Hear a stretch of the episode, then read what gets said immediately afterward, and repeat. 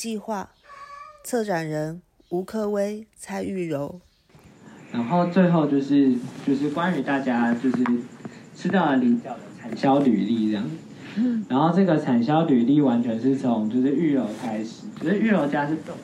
然后我家是完全没有农业背景。然后他那时候就跟我说：“哎，不然我们来种种看好了啦。”就是艺术季里面，龚老师发给我们两个任务，第一个是希望我们可以做跟公众有关的计划，然后第二个是做跟地方有关的计划这样。然后玉柔就觉得这两个加起来就是种一块田啊。然后怎么想的？我就是我到现在就是每次很累的时候，还是会跟他说：“这他妈是什么计划？” 对，所以。不是啊，你来五年，周围这么多农人大哥，要体会一下阿公阿妈们他们他们在累什么。然 后我我就是午夜梦回的时候，都会记得奇哥跟我们说，就是拍龙堂家这样。对，然后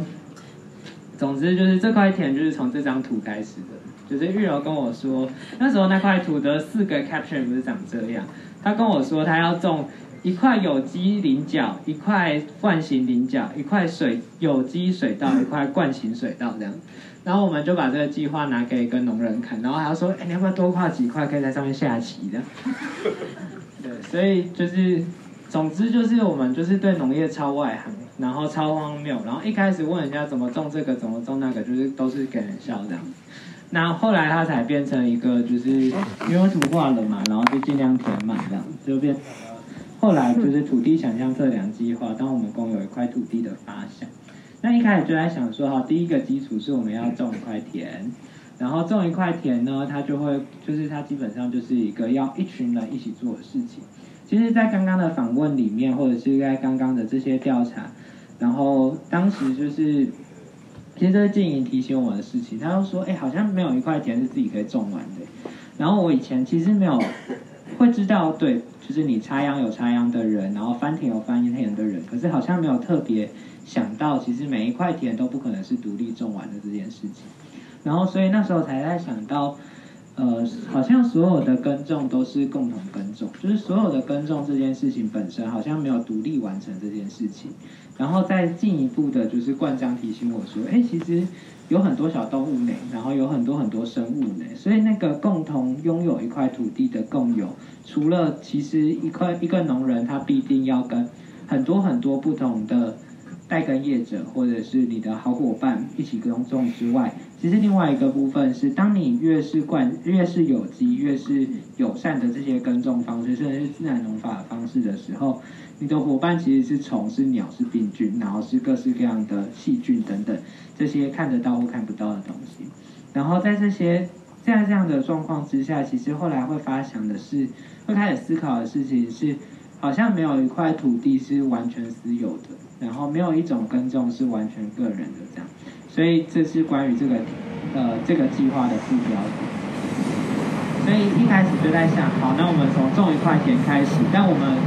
没有知识，然后所以就在想，那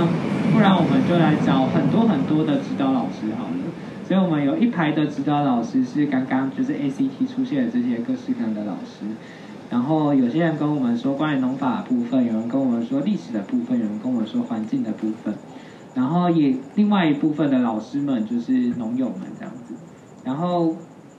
所以在整个计划一开始的时候，我们就希望。它能够越多人一起种越好，然后可是我们希望它是一群稳定的伙伴，然后我们希望让大家一起经历这整个过程。但是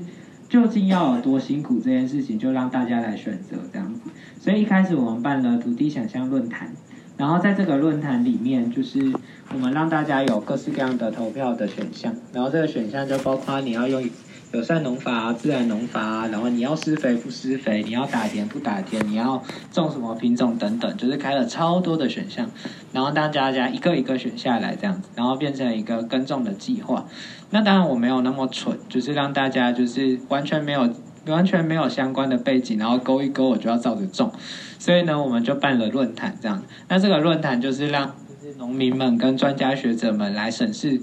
这样种出来一块田会有多辛苦？这样，哎，补充一下，就是刚刚柯文没有提到我们的什么越多人种一块田越好。那个这边大哥可能会觉得现在就缺工，怎么可能有一群人可以来种一块田？所以我们其实我们共耕者伙伴们的组成都是。嗯，你对农业有一个很美好的想象，你想要来试试看，我们就让你来试试看，跟我们一起试试看，我们的想象跟我们实际测量出来的那个距离，跟你要付出多少代价。所以那十五位的共耕伙伴，其实有一些是，有些是大一的学生，然后有一些是他上班族，所以他就说，那活动可能就尽量在周末。然后也有一些是他可能家里有一块田，但是他从小到大没有种过，但他有点在思考。哎，我父母年纪大，我有没有要回去接？他在犹豫这件事情，所以他才来参加这个计划。嗯，所以大家的组成其实都是几乎完全没有农业背景的状态下，我们才需要办这个论坛。然后我们计划走到某一个，我记得走到一半吧，然后就开始有农有一些人开始问我们说，这个计划会不会多做几次啊？然后理由是因为大家都想知道，就是做农会不会饿死这样子，然后每个人都想来，就是先不要用自己的田，然后自己就是公司先不要这样子，先继续上班，然后但是来试试看到底会不会饿死这样。然后，所以它就变成了一个就是超级蠢的计划，就是在经济利益上面超级蠢的这样，大家都来试试看，究竟农业可不可以养活自己。所以，我们其实有一个部分的参与者，其实是来试试看，究竟农业这件事情是不是可以温饱的。那在就是那个论坛之后，就是我们就制定出了我们整年的耕种计划。什么时候要插秧？什么时候要收成？没有办法预估，但是就是什么时候要插秧，然后有哪些工作，然后大家要什么时候一起来，然后大家来一起做些什么，然后就开始了整个耕种的行动这样子。那这个耕种的行动，同时就是它会辅以一种工作坊的形式，就是就是我一开始连喷肥机要怎么喷，我就是怎么背我都不知道这样，然后肥料到底就是。我最蠢的事情是，大家知道肥料至少就是会有液态跟固态这两种。然后我有一次就背着那种喷固态的机器，然后拿着一罐液态的肥料，然后就跟奇哥说：“哎，我是从上面倒下去就可以喷了，对不对？”然后奇哥就跟我说：“你从上面倒下去哦，会流掉这样，因为它粒液态的那一种就是它。”完全需要用一种喷雾机来喷，然后你如果是地状的那种，它底下就是一个小小的阀，然后挡住而已这样。然后所以一开始就是愚蠢到这个程度，然后所以我们去办了非常非常多次的工作坊，教大家怎么除草，然后怎么喷肥，然后肥料怎么挑，然后然后就是插秧的，哎，菱角定植的时候要怎么定植等等，就是。一步一步的讲解，然后一步一步的带大家体验整个过程，然后学习这样，然后每一个动作就是大家一起来做，一起来做。那整个计划就是到现在就是走到了一个准备要收成的阶段，然后大家已经吃到菱角，然后刚刚有解释就是菱角可以采很多次，所以今天大家吃到的是第二次采收的，然后这边的农友会讲第二水这样子，然后水稻的部分大概再过两周的时间就可以收成了。那这整件事情其实会希望大家一起种一块田，然后用那么激进的方式体验种田这件事情，其实是我们会觉得，其实，在各式各样的农法上面的思考，它背后其实是一整套的环境哲学。然后，可是就李吕少礼老师的研究来说，台湾大量的开始使用农药，其实不过是日治时期的之后的事情。所以它其实大概就是一百多年左右的时间而已，然后它已经大幅度的改变了大家种田的方法，然后大家已经几乎没有办法回到不会呃不用农药、不用化化学肥料这样的一种耕种方式。那另外一头是这些新的环境的呃倡议，或者是这些这些友善的农法里面，它其实更重要的事情，除了思考上面告诉我们需要。对环境友善，然后需要用什么样子的方法介入？其实有一件很基本的事情，它其实又跟思考无关，就是你必须要用你的身体去代替那些那些化学、那些科技可以取代的事情，你必须要自己去走去做到。那一开始的这一群伙伴，其实包括我们自己，对农业到底会有这些多辛苦是没有概念的。然后，所以到底这些。化学的东西、科学的东西的介入，到底可以省多少工，然后可以帮上多大的忙？然后我要用多少时间跟多少心力来换取那样子的轻松一点点其实是完全没有概念的。所以其实这件事情就是要让这些不同的环境的哲学或者环境的思考，可以透过一块田来具现化它究竟。换成的大家要投入的时间、投入的劳力跟辛苦究竟是什么样子？然后那些不同的事情，其实就留在大家体验的身体里面这样。那整个共耕行动，其实大家就是用自己的身体去实践我们所相信的那一套对环境友善的方法，它背后的这些理念，那就是。很严肃的事情在前面三阶段结束，这样，然后所以接下来就会有大地运动会，然后就是敬邀就是在场的大家，然后十二月四号早上九点可以到我们的田里面，然后来一场大地运动会这样子，然后有邀请龚老师来参加我们第一个项目，第一个项目。显是跳远，然后田会然后也就是会很，然后要跳越远，听说水花就会溅越高这样子，对。然后老师好像这个运动会结束之后有一场论坛，我个人很想去那，对，所以也宣传一下论坛这样好，然后最后就是又回到严肃的部分，就是会我们会把这批专家学者，其实我们一直有在跟他们联系，就是我们的田种到哪里了，然后我们的东西目前长怎么样，然后我们的草有多少，然后它的整个过程到底是什么，就是这些学者我们都有跟他们发楼上。然后，所以在最后的阶段里面，他们会再次跟所有的共耕者碰面，然后我们一起再重新思考一次，究竟这半年我做了多少的事情。然后，对，就是晨晨帮我帮我把那张图画的超漂亮的，对。然后，然后这张图现在在就是渡头工作站，然后大家如果就是有时间的话，可以去看一下，就是它有更细致的讲解每一个阶段的过程。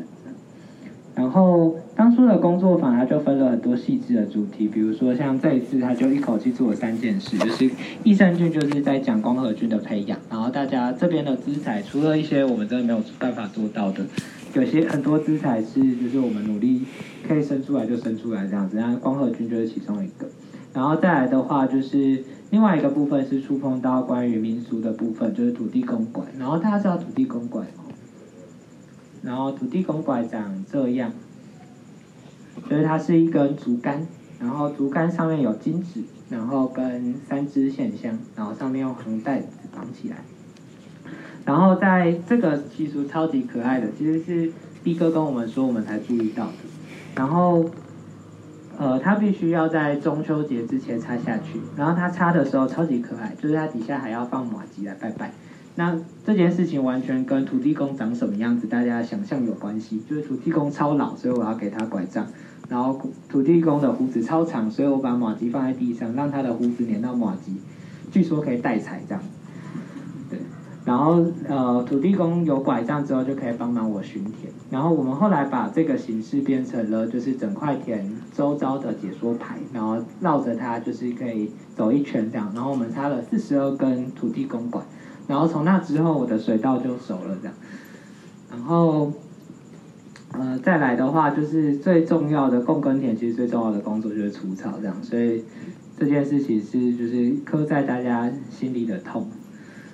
那那个草会有多夸张？就是右下角这样子，所以有一度水稻是看不太到的。然后可是现在大家去看，它起死回生了。然后就是水稻终于最后拼过了草这样。然后。呃，在整个过程里面，其实大家留下了很多很有趣的记录。然后，比如说记录是我很喜欢，就是那个呃，刚刚说到我们在田边摆的这些解说牌，然后有很多内容其实是我们的共耕者帮我们挑出来的关键词，然后他帮这些关键字下了注解，然后我们就帮他立在田旁边。然后这位是我们都叫他柚子，然后柚子说，呃，在草堆里寻找水稻。在水稻群里寻找杂草，看着奄奄一息的稻，以及气焰嚣张的草们，无心思在意草也是生命的我，像极了杀人魔。这是他除草的过程，就是在除草的过程里头，就是因为稻子也没有，就是你必须要呃，应该说对我们来说，我们其实分不太出来水稻跟杂草的差别，在它还没有出穗之前这样子，然后所以。为了不杀到不杀到水稻，那时候我们除草的方法是这样，就是我们把头钻到水稻的底下，然后水稻大概这么高，所以你要关到这底下。然后因为水稻是用机械材养，所以它是棋盘状的，它有一个很规律的形状。然后你钻到底下的时候，就会看到哦，原来这个间距跟这个间距里面有东西，那那个东西就已经是杂草，然后你就要把它除掉，这样。所以它在除草的过程里面，是你几乎就是可以，你吹一口气就可以吹到底下的就是水田里面的水，然后闻着那个气息，然后看到草在里面蔓延，然后水稻这么矮的作物，竟然它的它的顶梢在你的头顶上面，然后你整个人像钻在一个小隧道里面，然后拿着一把镰刀或者是就是徒手下去，然后把草拔起来。然后一开始就是还会努力的想要把杂草带出来这样，然后后来就觉得算了，我直接压到土里面吧。对，那在那样的过程里面，就是不管你有多少环境意识，然后你看到你的杂就是这些杂草都快要压到你稻子的时候，其实很难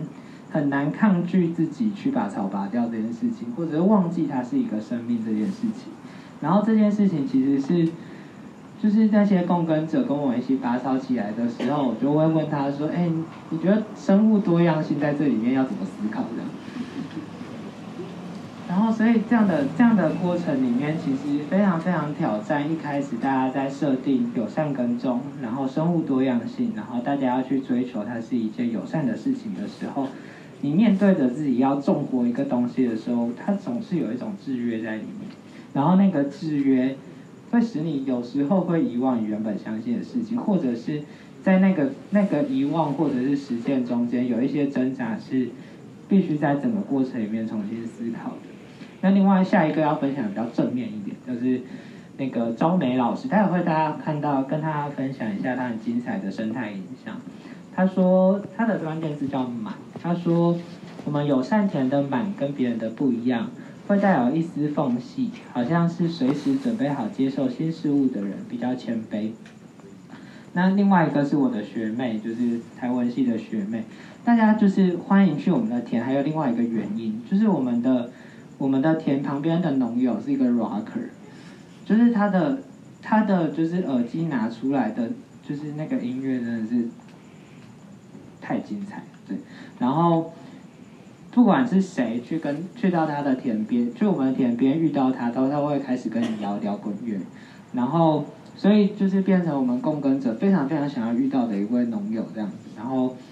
就是他会一边种田一边拔草，然后一边跟你讲他的菱角种的多糟或者是多好，然后讲完下一句就是说，哎，你有没有听过谁谁谁的歌这样子？然后没有的话，就会坐下来把他耳机拔掉，然后整个下午就是听他放音乐这样。然后，所以我们的伙伴就是超级超级喜欢他。然后，所以，呃，这位何佳琪就写了：与热爱摇滚乐的国泰哥在聊啊听摇滚乐、听伍佰的时刻，都是我不曾想过田里会有的风景。听摇滚乐的小孩不会变坏，种田的小孩摆不起来的。对。然后就是关于生态的部分，我们的田就是张美老师，他本身就是环境生态的摄影者，然后所以他就帮我们遇到了一些很珍贵的影像。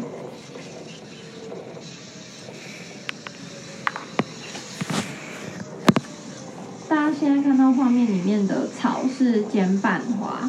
就是它前期的时候很大量的出现在我们的菱角田里面，然后我们。不以为意，就是想说很很轻松就可以拔起来，因为菱角田水水水泥泞泥泞的。然后直到我们的水稻田里面也出现了尖瓣花，我们才开始知道啊，哇塞！因为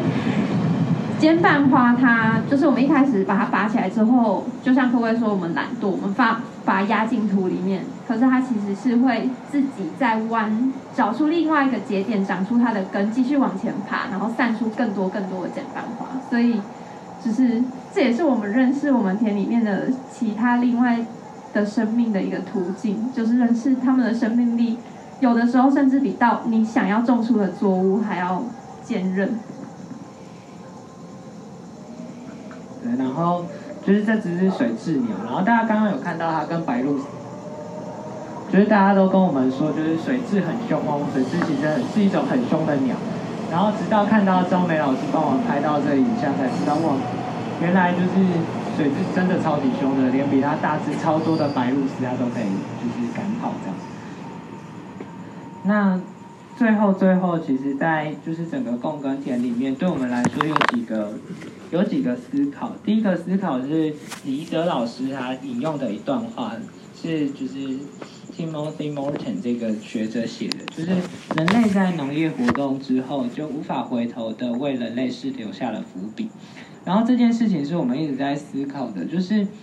呃，大家知道其实。菱角田如果没有水圳补水的话，其实你要花超多的钱，就是在你的井里面抽水。然后对农人来说，用井水跟圳水差别非常非常大。就是对农人来说，其实从水库来的水是比较肥沃的，对对呃菱角是比较好的。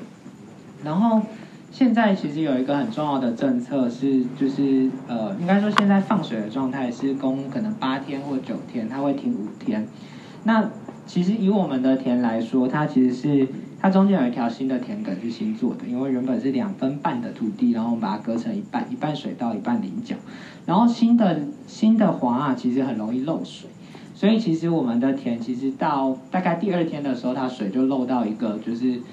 呃菱角在那边会死掉的状态，所以我们就必须要一直补水，一直补水，一直补水。可是如果是我们的菱角田的话，它如果从那样的水位补到满，大概。呃，水井要补两个小时，一个小时的电费是大概抽水的电费是八十几块这样子。然后，所以你如果每隔一天、每隔一天都要这样补的话，其实对你的呃整个田的成本会增加非常非常多。所以大家都会拼命的看可不可以补顺水。然后，可是顺水一停，就发现你必须要花很大的很多的成本去补井水。所以，其实关田可以种这么多菱角。完全是因为大圳，然后彻底的改变了这边农业的地景，然后大家才有办法有这样的一种水田的作物出现。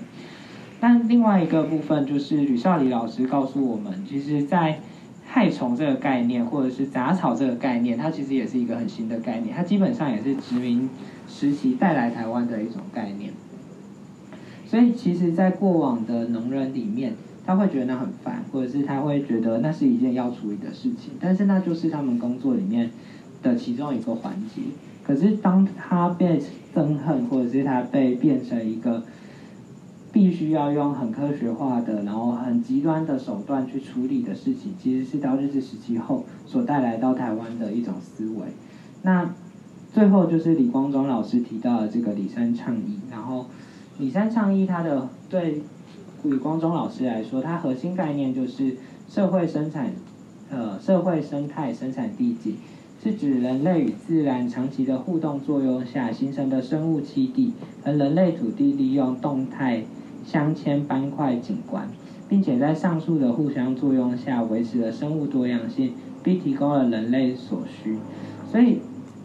对我们来说，其实，在整个耕种的过程里面，它反复在很多矛盾的状态下拉扯。就是一方面是很清楚的感受到这个作物完全是因为人类的巨大的水利的工程设施介入，你才有办法在这边种这种作物。然后同时你在讨厌这些田里面的这些不是作物的东西的时候，用很多很多科学的方法去介入它。那这些事情其实都是非常人为，而且其实是很晚近的概念。但同时，另外一方面是，当就是台当就是城市或者是都市化的状态越来越严重的时候，农田它一开始起于这种大规模的破坏跟改变地景的状态，最后在里山倡议里面，它又变成了一种栖地的形式。因为有这样的农田，我们才有办法再保存哪呃保育某几种呃生物，或者是这些生物才有了这些呃。栖地环境可以待下去，就像就是阿福刚刚提到的，就是其实现在浮在水面上面的浮叶植物这种栖地已经非常非常少了。所以如果不是菱角田，那需要这种栖地的生物，它要躲去哪里？所以在思考农业的时候，其实非常非常纠结的地方，对我们来说就在于，一方面它是一种破坏的结果，后后来它又变成一种保育的必要形式。那在整件事情里面，整个。土地想象测量计划对我们来说，就是不断的在这种自然跟社会之间交织斡旋的过程当中，然后试着与我们这一群共耕的伙伴，然后以及这个田里面出现的各式各样的万物，一起去思考我们要怎么共同耕种这块田，这样。然后我们的分享大概到这里。关于农计划的其他补充，可以在本频道搜寻收听。合成 Podcast 频道啊，K 崔哈，可以在线上各大平台收听，透过 Spotify、s o n on First Story、Apple Podcast、Google Podcast、KKBox 都听得到。我是可爱子，下次再会。